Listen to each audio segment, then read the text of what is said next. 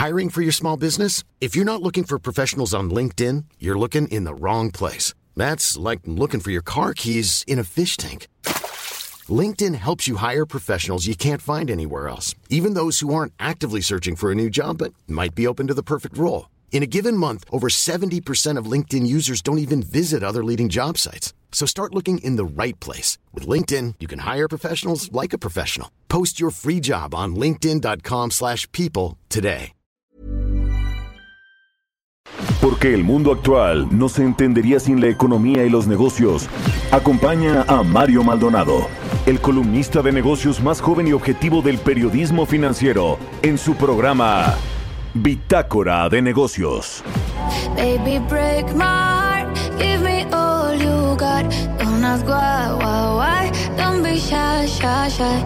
Is it love or lust? I can't get enough. Don't ask why, why, why. Don't be shy, shy, shy. La la la la la, la la la la la, la la la la. Da da da, da da da da da. La la. La la la la. La la la da da da da. People say I'm not gonna change,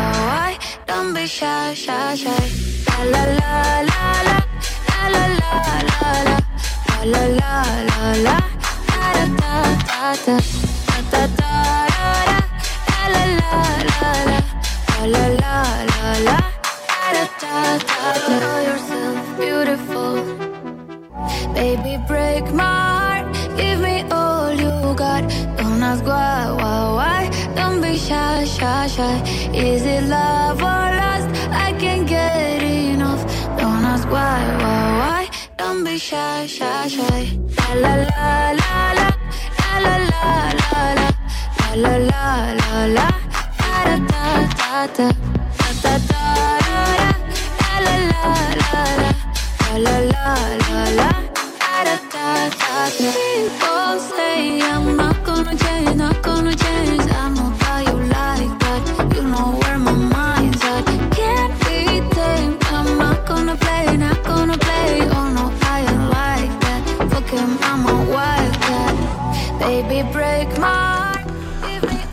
Tal? ¿Cómo están? Muy buenos días. Bienvenidos a Bitácora de Negocios. Yo soy Mario Maldonado. Me da mucho gusto saludarlos en este jueves 16 de diciembre del 2021. Son las 6 de la mañana con 6 minutos. Estamos transmitiendo en vivo desde la cabina del Heraldo Radio aquí en la Ciudad de México.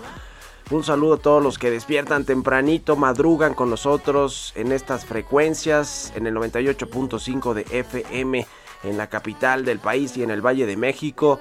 En Guadalajara nos escuchamos allá por la 100.3 de FM, en Monterrey por la 99.7 de FM, en el resto del país a través de las estaciones hermanas de, el de las estaciones hermanas del Heraldo Radio. Nos vemos en el streaming que está en la página heraldodemexico.com.mx en las redes sociales de Now Media.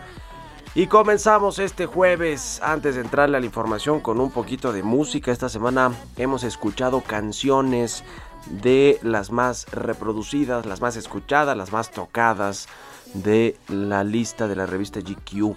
Esta es de el DJ Tiesto y Carol G. Se llama Don't Be Shy.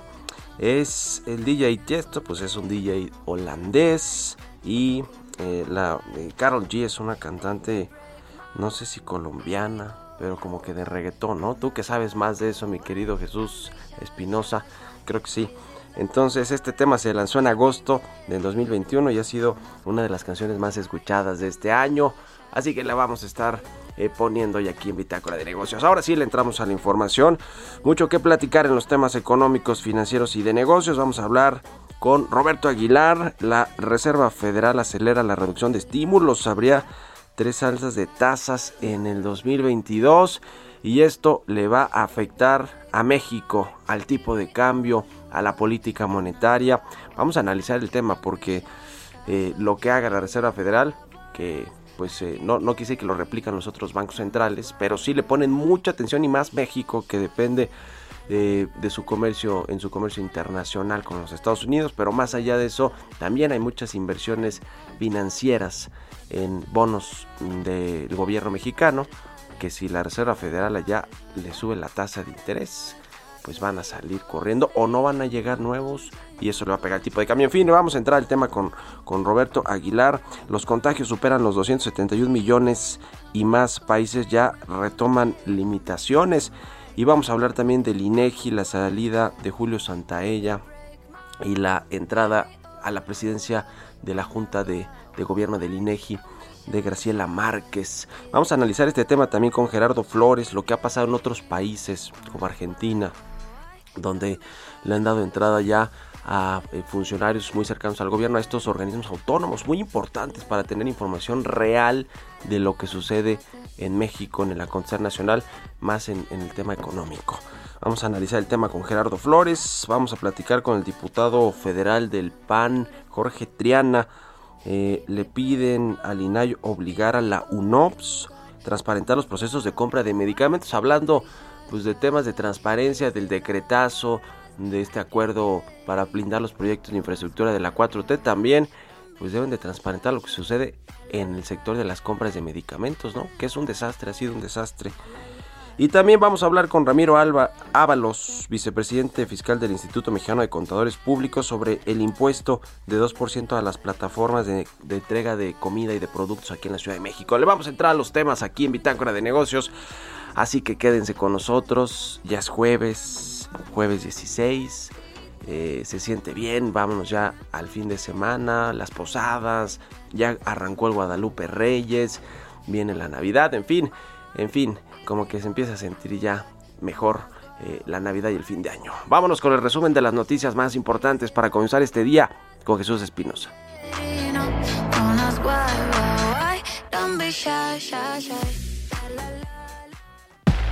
El resumen. El presidente Andrés Manuel López Obrador informó que la ex secretaria de Economía, Graciela Márquez, será su propuesta para presidir el Instituto Nacional de Estadística y Geografía. El Instituto Mexicano de Ejecutivos de Finanzas consideró que el cambio en la presidencia del Instituto Nacional de Estadística y Geografía de Julio Santaella por Graciela Márquez es como tener sentado en la banca a Cristiano Ronaldo en un partido cerrado. También el presidente Andrés Manuel López Obrador realizó las designaciones de Félix Arturo Medina Padilla como nuevo titular de la Procuraduría Fiscal de la Federación, Víctor Manuel Lamonji Bocanegra como director general del Banco del Bienestar, Carlos Romero Aranda y Diana Álvarez Mauri como vocales de la Junta de Gobierno del Instituto para la Protección al Ahorro Bancario, y Marta Patricia Jiménez Oropesa, nueva titular de la Unidad de Financiamiento del Instituto de Salud para el Bienestar. Ana Botín, presidenta global de Santander, destacó que la estabilidad fiscal que tiene México es una de las mejores comparada con cualquier país y que se trata de uno de los mercados estratégicos para la firma en un entorno de recuperación después del golpe económico de COVID-19. La Comisión Nacional Bancaria y de Valores en su actualización de sanciones al mes de diciembre informó sobre dos multas impuestas al Banco del Bienestar por irregularidades en la prevención del lavado de dinero por un monto total de 844.900 pesos. El Congreso estadounidense aprobó una nueva ley que exige a México y Canadá cooperar con Estados Unidos para restringir importaciones chinas de productos elaborados con trabajo forzoso. Bitácora de negocios en El Heraldo Radio. El editorial.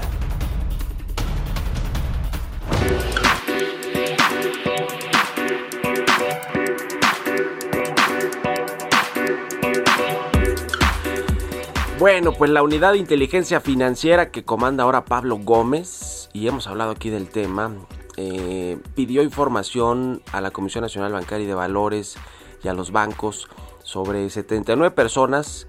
En realidad dicen que son 130 y que la lista puede llegar hasta 1000 personas, pero las que se filtraron son 79 personas, políticos, funcionarios, exfuncionarios, funcionarios en activo, exfuncionarios de gobiernos pasados, empresarios, em, artistas, que pues la UIF le pidió información, le decía a la Comisión de Bancos, a la Comisión Nacional Bancaria, a los bancos, y es explosiva por los nombres que están contenidos por lo menos en las 79 personas que está investigando la unidad de inteligencia financiera. Se dice que Santiago Nieto en realidad ya traía muchos de estos expedientes.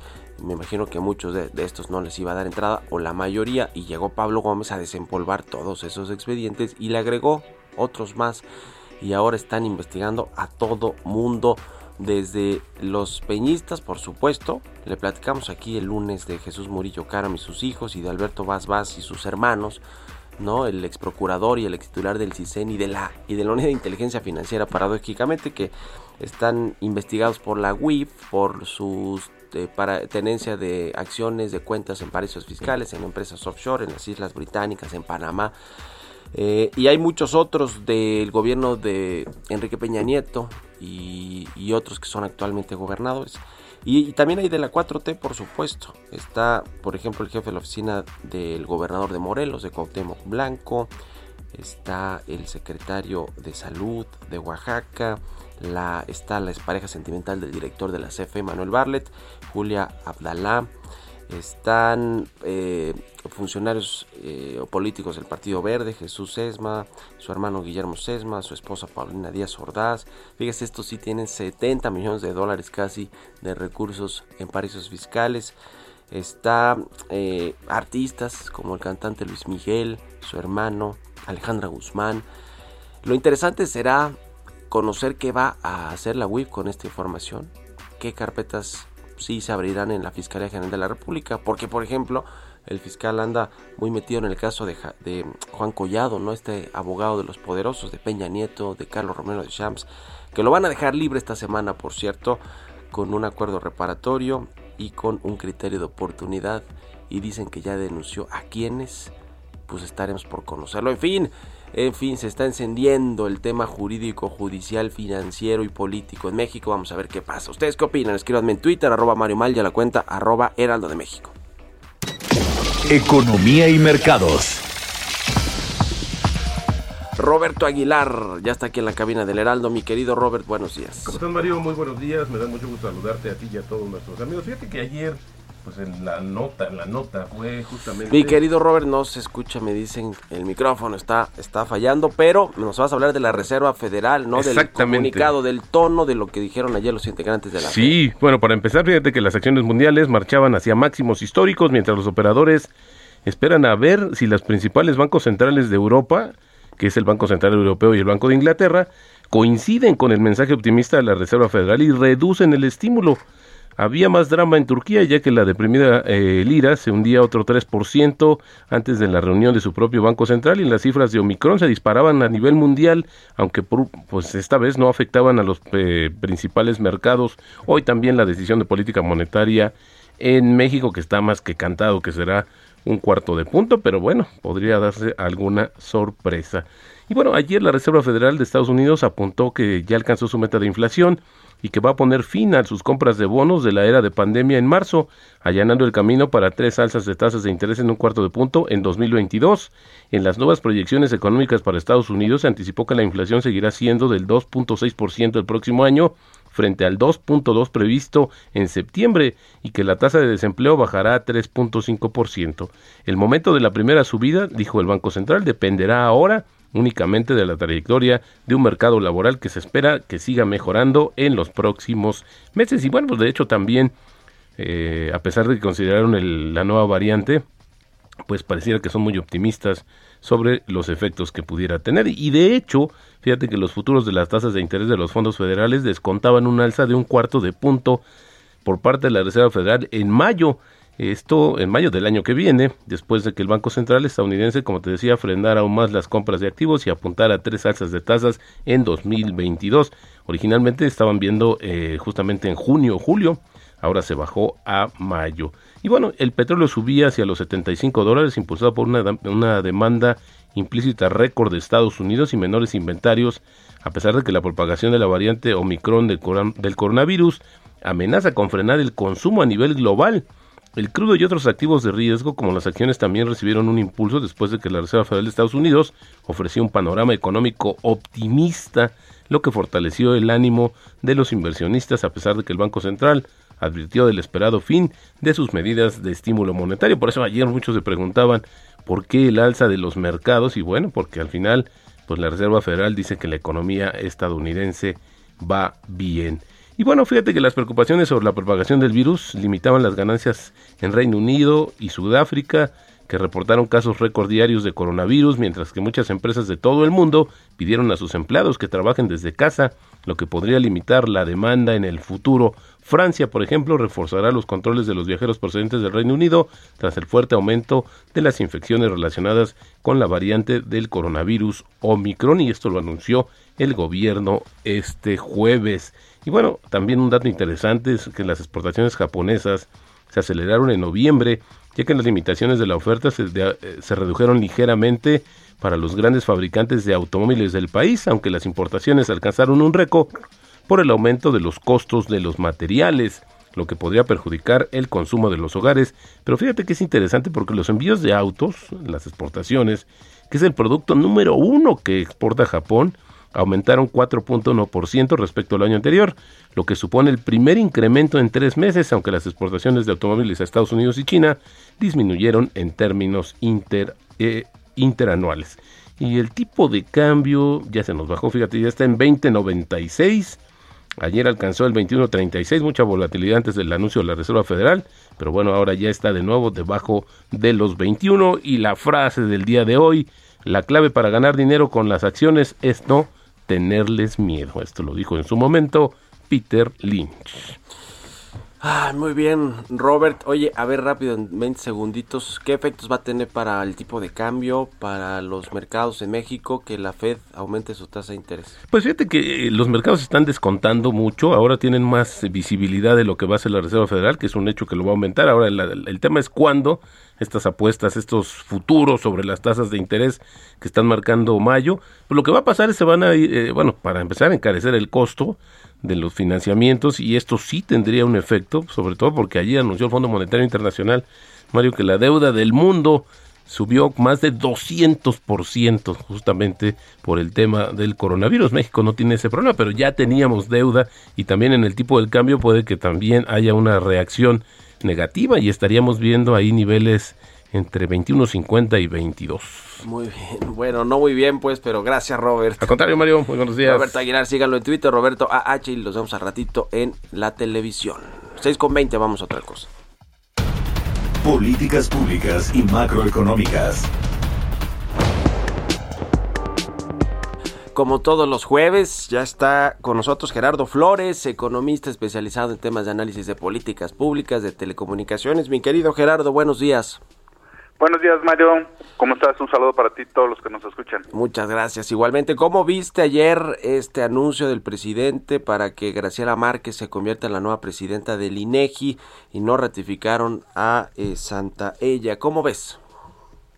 Mira, la verdad es que yo creo que era una noticia relativamente esperada. Eh, así se perfilaba desde que se propuso a ella para la, digamos, la, la Junta de Gobierno del INEGI este eh, y, bueno, desde ayer mismo pues, vimos, por ejemplo, que el Instituto Mexicano de Ejecutivos de Finanzas pues eh, eh, hace una como un expresa un deseo de buenos propósitos de que en el sentido de que que ojalá y el INEGI se mantenga con independencia del gobierno, ¿no?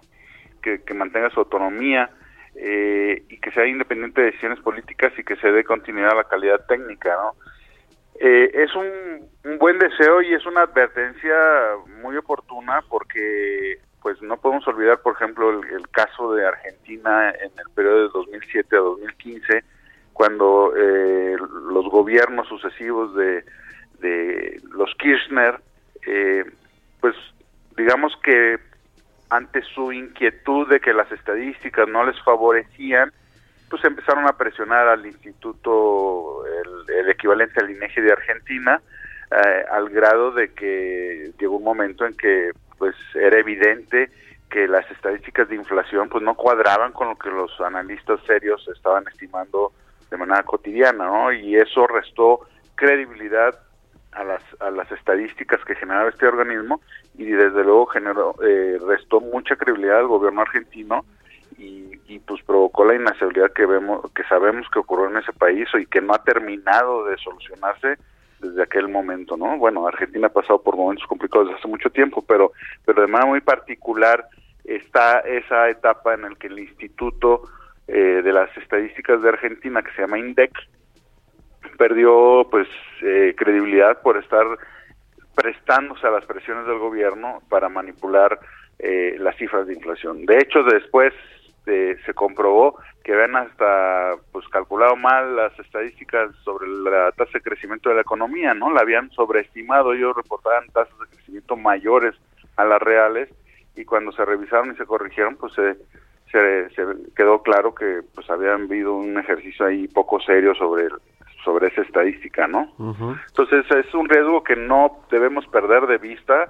Yo le deseo buena suerte a la nueva titular, a la nueva presidente del INEGI, pero como mexicanos sí debemos estar atentos a que no no vaya a haber la tentación sobre todo cuando este gobierno pues ha sido como ha, sido muy claro en tener una fobia sobre los organismos autónomos como es el caso del INEGI no pues sí ojalá que no le vayan a meter más de la mano de lo que eh, técnicamente se tiene que hacer, ¿no? Por lo pronto ayer Julio Santaella pues sí dijo, o Santaella dijo que eh, pues se reconocía el trabajo de Graciela Marx o que le deseaba eh, éxito, que, que, tiene su apoyo, en fin, no creo tampoco que Graciela Marx, que ya fue secretaria de Economía, pues que vaya, vaya, digamos, a hacer cosas indebidas, ojalá que no, que tenga así esta independencia, autonomía y que no se convierta el INEGI pues en esta fábrica de los otros datos del presidente, ¿no, mi querido Gerardo?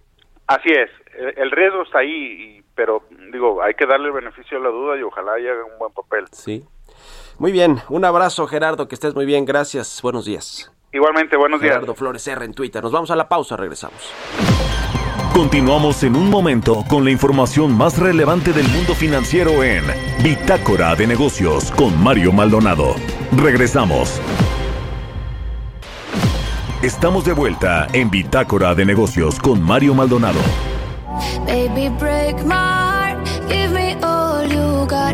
Don't ask why, why, why. Don't be shy, shy, shy. Is it love or lust? I can't get enough. Don't ask why, why, why. Don't be shy, shy, shy. La la la la la, la la la la la, la la la la la, da. La la la la. La la la la, da da da da People say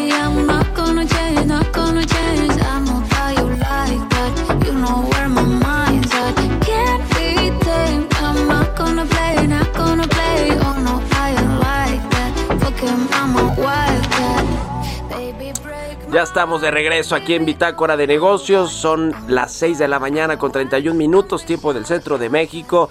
Regresamos escuchando un poquito de música antes de entrarle, como siempre, a la información. Estamos escuchando esta semana las canciones más reproducidas en este 2021, las más sonadas en las plataformas de música en streaming, según un ranking de la revista GQ. Es el caso de esta del DJ holandés Tiesto y la cantante colombiana Carol G, que se llama Don't Be Shy.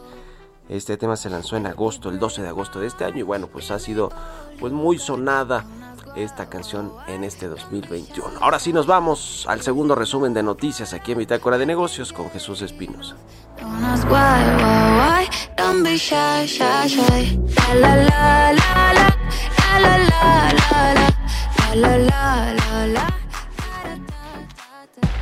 El resumen. Especialistas coinciden en que el Banco de México debe aumentar 50 puntos base la tasa de referencia para evitar una mayor aceleración de las expectativas de inflación. Esto luego de que la inflación general anual de noviembre ascendió a 7.37%, la mayor cifra desde enero de 2001 en la que el índice nacional de precios al consumidor ascendió a 8.1% y superior al 7.22% esperado por los mercados. Claudia Sheinbaum, jefa de gobierno de la Ciudad de México, puso en marcha Gas Bienestar en la alcaldía Iztacalco y Miguel Hidalgo, que se suman a Iztapalapa Gustavo Amadero y Tláhuac. El director de Gas Bienestar, Gustavo Álvarez, señaló que se realizaron pruebas dos días antes en ambas demarcaciones con ocho rutas en Iztacalco con 480 cilindros y cuatro rutas en Miguel Hidalgo con 240 cilindros, de los cuales se han vendido cerca del 99%. Por tercera vez en el año, las reservas internacionales superaron 200 mil millones de dólares, de acuerdo con el estado de cuenta del Banco de México. Al día I'm Sandra, and I'm just the professional your small business was looking for. But you didn't hire me because you didn't use LinkedIn jobs. LinkedIn has professionals you can't find anywhere else, including those who aren't actively looking for a new job but might be open to the perfect role, like me. In a given month, over 70% of LinkedIn users don't visit other leading job sites. So if you're not looking on LinkedIn, you'll miss out on great candidates like Sandra. Start hiring professionals like a professional. Post your free job on linkedin.com/people today. De diciembre pasado, el saldo de la Reserva Internacional fue de 201.441 millones de dólares, lo que significó un incremento semanal de 1.448 millones de dólares y un crecimiento acumulado respecto al cierre de 2020 de 5.773 millones de dólares. De acuerdo con el Instituto Nacional de Estadística y Geografía, por el impacto de la pandemia, el sector turístico registró una contracción de 25.4% en términos reales, es decir, considerando el incremento de precios en 2020 respecto a 2019. También el INEGI dio a conocer que en México las ventas de autos verdes, eléctricos e híbridos aumentaron 117.8% entre enero y septiembre de 2021 respecto al mismo mes de 2020. Entrevista.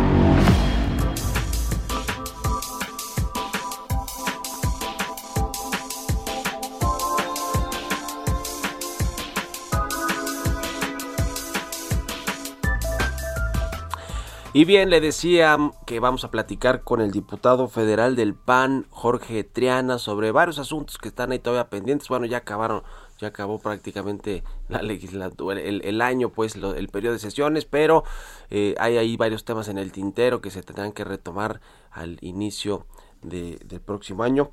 Eh, ¿Cómo estás, eh, Jorge? Buenos días.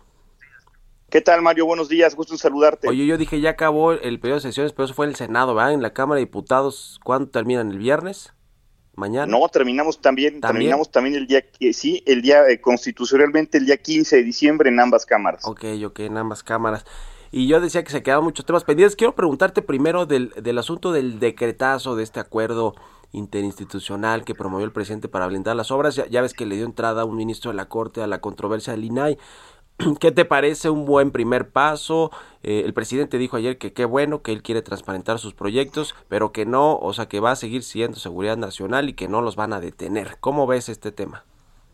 Bueno, si el presidente hubiera querido transparentar sus proyectos, no hubiera enderezado este acuerdo ilegal que ya fue desnudado como tal por, por la Suprema Corte de Justicia, ¿no? Eh, hay que aclarar, hay desde mi punto de vista tres consecuencias muy nefastas de este decretazo que ya se llama coloquialmente. El primero de ellos es el que tiene que ver con la transparencia. Al eh, encapsular, por así decirlo, todos sus proyectos de obra como seguridad nacional, eh, pues inmediatamente se convierten eh, pues en, en, algo que, que, está completamente blindado contra cualquier solicitud de transparencia e información pública. Esto ya quedó solventado con lo que se resolvió esta misma semana eh, a través de un ministro de la Corte, eh, donde dice, bueno, sí, el presidente puede determinar qué es de seguridad nacional en el marco de la ley, y la ley dice específicamente qué es la seguridad nacional y él se está saltando esto. Entonces, esto ya quedó solventado. Cualquier persona puede eh, pues presentar una solicitud de información a través del Instituto de Transparencia e Información y, el, gobierno va a tener que, responderla. Quedan dos consecuencias, dos, dos efectos que, que habrá que analizar. El primero de ellos tiene que ver con que, eh, pues si se es de seguridad nacional una obra pública, no puede eh, eh, ser susceptible a, a, cualquier tipo de permiso de impacto ambiental, de desarrollo urbano, de obra pública, etcétera, que expida la autoridad correspondiente entonces queda también eh, eh, eh, completamente bajo un manto de, opacidad. Entonces, bueno, pues el tren Maya se puede construir sin que haya un impacto ambiental, un estudio de impacto ambiental previo de la Semarnat. eh, la refinería de dos bocas se puede construir sin que venga el permiso respectivo y pueden devastar hectáreas de bosque de manglar sin ningún problema. Esto no está resuelto todavía porque eh, pues el recurso que enderezó el INAI solamente tiene que ver con lo que a ellos corresponde, que es la transparencia y la información pública. Y hay uno tercero que es poco estudiado, y es que después de este decretazo, el gobierno puede expropiar un terreno, si así lo quiere, para poder construir una obra pública eh, y no va a tener que acreditar la utilidad pública, lo va a tener que hacer, pues, eh, pues eh, el, particular va a tener que ceder este terreno sin ningún problema. Estos últimos dos puntos tendrán que ser objeto de juicios de amparo Entiendo que ya hubo uno y que no le dio entrada un juez por ahí, pero bueno, estaba medio extraño el asunto. Y bueno, vamos a esperar a que vengan los amparos para que pueda escalar el tema, llegar al pleno de la Suprema Corte y tendrá que ser estudiado. No tengo duda en que si se dio este primer paso con, con el tema de la transparencia, sucederá lo mismo con los otros dos efectos. Pues ya veremos qué sucede. Y el otro gran asunto, bueno, entre muchos frentes abiertos que, que, creo que tiene el gobierno federal, es el tema de los medicamentos, el desabasto, este acuerdo con la UNOPS, la Oficina de las Naciones Unidas para comprar medicamentos en el extranjero, que pues si nos atenemos a que no hay medicamentos en los centros de salud, en los hospitales públicos, pues no ha servido de nada, ¿no? Y no se ha transparentado tampoco cómo, cómo se han ido otorgando, adjudicando estos contratos. Ustedes ahí en el PAN, pues han eh, pedido que se transparente, ¿no? Este, este tema y, le han pedido también al INAI que intervenga en este asunto. Sí, mira, es una verdadera telenovela el, tema de los medicamentos. Recordemos que eh, pues el gobierno decidió consolidar todas las compras en la Secretaría de Hacienda, ni siquiera en la Secretaría de Hacienda, en la oficialía mayor de la Secretaría de Hacienda. Obviamente no se dieron eh, pues eh, abasto, ahora sí, valga la redundancia, eh, no, no, tuvieron la capacidad de hacer todas estas compras, se generó un cuello de botella, se apoyaron en la UNOPS, que es un organismo dependiente de la, de la ONU, pero pues lo hicieron en año de pandemia, la, la, UNOPS no funcionó tampoco para consolidar las compras, se tuvo que hacer una modificación legal para poder permitir esta parte y ni así funcionó. Ahora nos enteramos que la UNOPS tiene denuncias en varios países del mundo porque tampoco cumplió con esta parte. El punto es que no tenemos medicamentos, el presidente por lo menos ya aceptó el problema y mm, creo que lleva eh, seis o siete semanas diciendo que la semana que viene va a haber medicamentos, no hay medicamentos, eh, está también reservada toda la información que tiene que ver con las compras, eh, reservada la información también de los laboratorios que supuestamente incurrieron en, en corrupción y lo cual derivó en que se consolidaran las compras, en fin, un desaseo enorme hemos exigido que haya transparencia a este respecto. Eh, hay quien está pensando incluso en presentar alguna denuncia ya en contra de la propia UNOPS porque no, no, no cumplió. Y también hemos presentado una iniciativa para poder habilitar eh, o más bien obligar, porque ya, ya están habilitados, están facultados, a todos los centros de salud públicos a que en caso de que no cuenten con la existencia de algún medicamento que, eh, o algún tratamiento incluso que, que, ponga en riesgo la vida de algún paciente, estén obligados a pagarlo de manera directa en, algún, en alguna institución de carácter privado. Eh, este asunto en qué puede, en qué puede acabar, diputado eh, Jorge Triana, me refiero un poco a, a ver, una vez que sepamos pues cómo se cambiaron estas estas reglas del juego pues para favorecer finalmente a, algunos otros eh, eh este, grupos farmacéuticos quizá extranjeros que antes no operaban en México y algunas otras distribuidoras porque el gobierno sigue utilizando a distribuidoras privadas incluso a las que el presidente ha satanizado para, para transportar los medicamentos. Es decir eh, ven ustedes eventualmente también digamos medidas legales en contra de pues, los titulares, no sé si del INSABI, eh, el, representante del UNOPS, o sea, algo ya en materia legal, porque bueno, finalmente esto genera que no hay medicamentos y que eh, pues gente incluso pierda la vida porque no tuvo acceso expedito a sus medicamentos, a sus tratamientos médicos. Sí, mira, ya, ya rebasan los 1.800 niños que han perdido la vida lamentablemente por falta de quimioterapias a consecuencia pues de esta decisión eh, eh, por demás egoísta y hasta cruel, diría yo, porque ninguna vida humana vale el combate a la corrupción. Es decir, esta cruzada contra la corrupción, suponiendo que así sea, pues eh, no justifica el que pierda ningún niño, ningún ser humano la vida y lamentablemente esto ha sucedido. Para poder tomar acciones legales, que estoy seguro que en algún momento va a suceder, vamos a tener que conocer la información y por algo el gobierno la está escondiendo. En el caso de UNOP sí es claro, la, la dilación que hubo, la opacidad que hubo, eh, eh, ya, ya vinieron a buscarnos algunos organismos no gubernamentales que quieren presentar eh, algunas denuncias contra este organismo de la, de la ONU. Por supuesto, haremos lo mismo eh, a nivel doméstico, porque como bien apuntas tú, todo comenzó por una verificación que hizo la COFEPRISA, un laboratorio, los laboratorios PISA, donde encontraron supuestamente anomalías que ni siquiera conocemos esa información, y eso pues fue el pretexto que derivó en que se consolidaran las compras. No sabemos de qué manera se consolidaron las compras, cuál fue el cuello de botella. Sabemos que hubo, como tú bien apuntas, intermediarios. Los intermediarios han extraviado lotes enteros de vacunas. Esto está perfectamente documentado sin que haya habido ningún tipo de consecuencia de carácter legal. Y estamos estudiando el caso, armando un expediente para presentar las denuncias respectivas. Muy bien, pues es un tema muy relevante y muy delicado. Sobre todo vamos a seguirle la pista a lo que hagan en el Congreso, lo que haga el PAN, en la oposición, eh, y, y, estaremos platicando, si nos permite, diputado. Gracias por estos minutos. Claro que sí, Mario. Gusto en saludarte. Buenos días a todos. Buenos días, es el diputado federal de Acción Nacional, Jorge Triana, quien pues ha sido de los más eh, eh, vocales en denunciar temas que ocurren en el gobierno. Eh, y, bueno, pues de los, de los eh, más visibles también, ¿no? En, la Cámara eh, del lado de la, de la oposición. Cambiando de tema, ayer se anunció, se anunciaron cambios en el gabinete. El presidente hace cosa de dos semanas había dicho que ya no iba a hacer cambios en el gabinete, que con los movimientos que hizo en el INSABI, en el ISTE, en la subsecretaría de egresos que envió a Victoria Rodríguez al Banco de México y puso eh, allí en su lugar eh, a otro eh, funcionario, la subsecretaría de egresos de la Secretaría de Hacienda. Dijo el presidente, ya con estos me voy hacia el final de mi sexenio, de mi administración, ya no va a hacer más cambios. Bueno, no pasó ni, ni, ni un mes después de esa declaración del presidente cuando ya anunció otros cambios.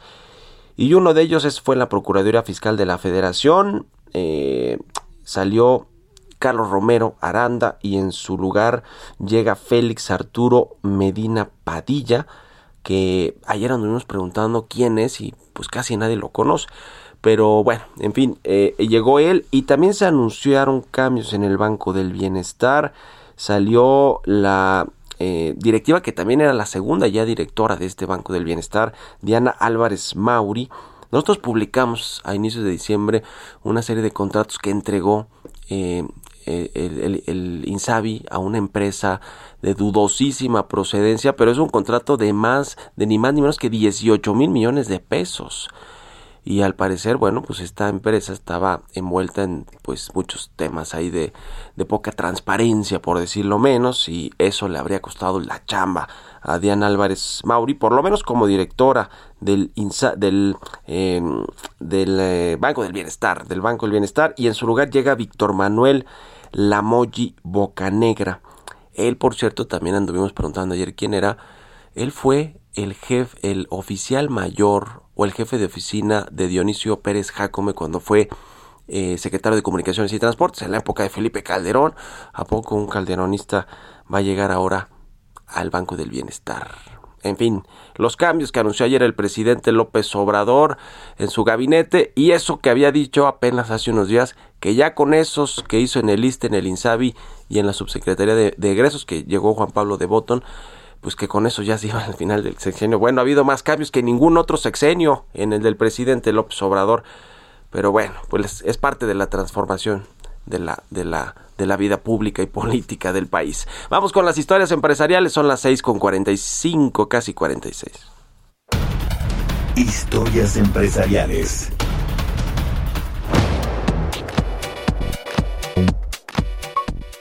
La empresa que fundó Bill Gates, Bill Gates Microsoft, cumple 35 años de presencia en México. Se, se escucha pues eh, como mucho tiempo, pero pues en realidad no, no, es, no es tanto tiempo de que todas estas empresas tecnológicas surgieron, ¿eh? porque aquí conocemos de México a las que ya llevan 100 años o 200 y que se dedican a otro negocio más tradicional, vamos a decirlo así, pero las tecnológicas y los multimillonarios tecnológicos tienen de dos o tres décadas por mucho que se crearon y que se convirtieron o se fueron convirtiendo en estos en estos magnates incluido por supuesto Bill Gates que dominó las listas de multimillonarios por mucho tiempo. Vamos a escuchar esta pieza que preparó Giovanna Torres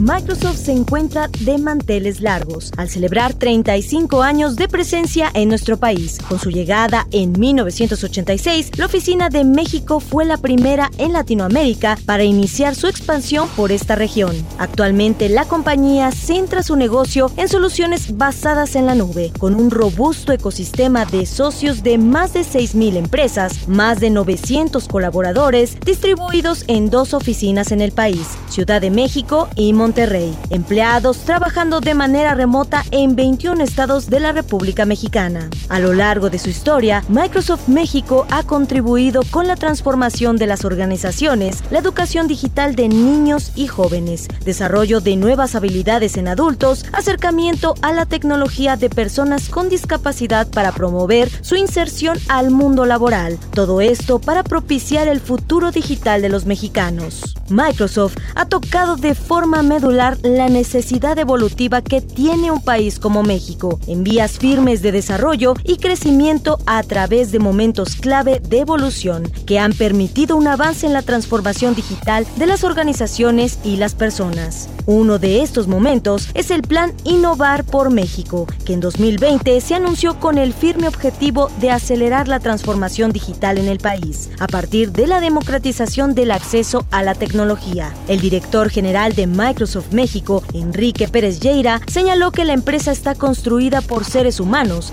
y en México por su gente cálida y sumamente capaz de cambiar el futuro. Para Bitácora de Negocios, Giovanna Torres. Entrevista.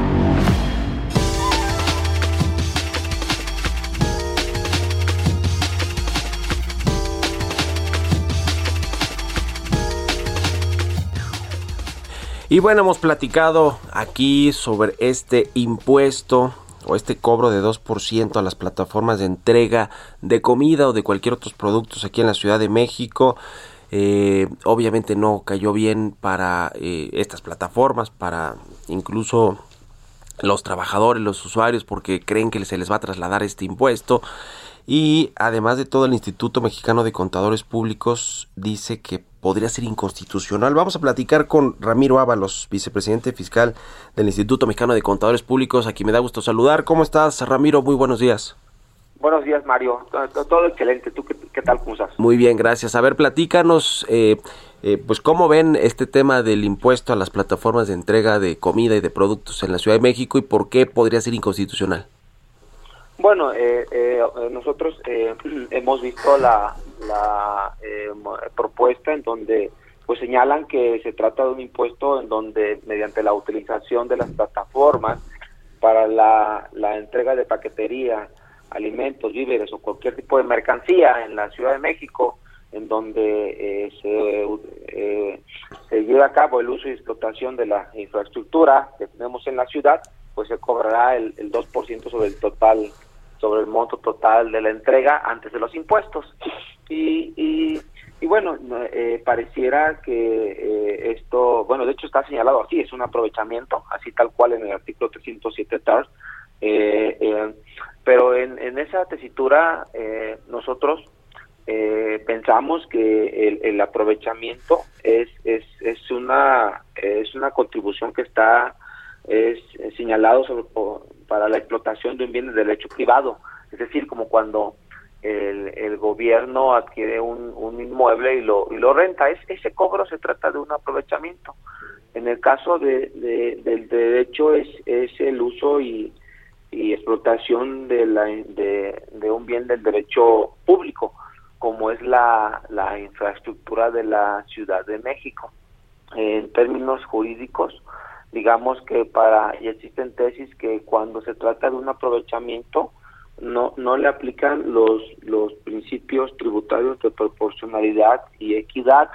Entonces digamos que es más difícil de combatir en una en un amparo. Y en el caso de, de, un derecho eh, que, insisto, pareciera que se trata de un derecho disfrazado de un aprovechamiento, eh, eh, ya existen diversas tesis que señalan que el cobro debería hacerse mediante una cuota fija y no de y no de un porcentaje considerando en este caso en particular porque además no se señala así en el artículo 307 ter la, la, la infraestructura que, específica que se estaría utilizando. Supongo que es por la, la eh, que corresponde, ¿verdad?, a las calles, ¿no?, de, de que, que se utilizarían para la entrega de este tipo de bienes.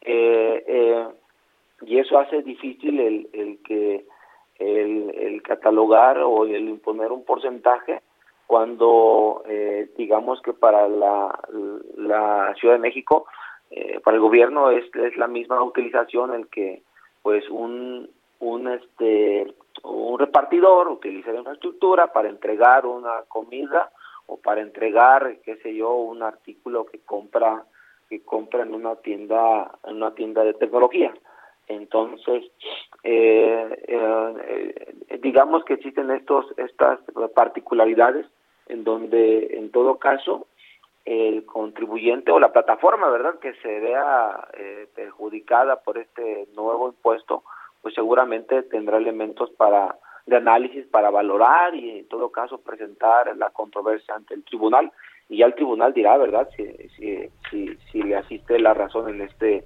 en este orden de ideas. Y si y mientras está el litigio, vamos a decirlo así, está suspendido el impuesto, el cobro del impuesto. No, no, no, hasta que hasta que la, bueno, de eso ya es un tema de, de, eh, del eh, tribunal, ¿verdad? Del litigio, de eh, cuál sea la estrategia a, llevarse a cabo en, en, este caso en particular. entiendo que en, de forma general se hará el cobro hasta que hasta que ahora sí se obtenga la, la sentencia definitiva en tal eh, en, tal litigio que la plataforma lleve a cabo para efectos de, de inconformarse por este impuesto del 2% sobre sobre la plataforma tecnológica así es muy bien, pues es un tema interesante, importante para lo que tiene que ver con el crecimiento también de estas plataformas tecnológicas que cada vez son más utilizadas aquí en la capital del país y en, México en general. Vamos a estar muy pendientes de esto y le agradezco, eh, vicepresidente fiscal del Instituto Mexicano de Contadores Públicos, Ramiro Ábalos, que nos haya tomado la entrevista. Gracias y buenos días. Muchas gracias, igualmente buenos días. Muchas gracias. Y ya nos despedimos con esto. Muchas gracias también a todos por habernos acompañado este jueves aquí en Bitácora de Negocios del Heraldo Radio. Se quedan en estas frecuencias con Sergio Sarmiento y Lupita Juárez. Nosotros nos vamos a la televisión, al canal 10 de la televisión abierta, las noticias de la mañana, pero nos escuchamos y nos vemos aquí mañana en punto de las 6. Muy buenos días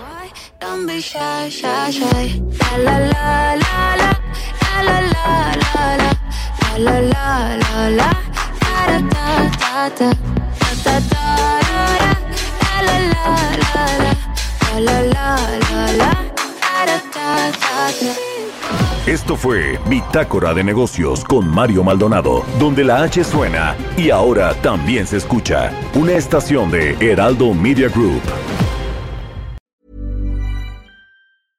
Hey, it's Paige DeSorbo from Giggly Squad. High quality fashion without the price tag. Say hello to Quince. I'm snagging high-end essentials like cozy cashmere sweaters, sleek leather jackets, fine jewelry, and so much more. With Quince being 50 to 80% less than similar brands. And they partner with factories that prioritize safe, ethical, and responsible manufacturing. I love that. Luxury quality within reach. Go to quince.com slash style to get free shipping and 365 day returns on your next order. Quince.com slash style.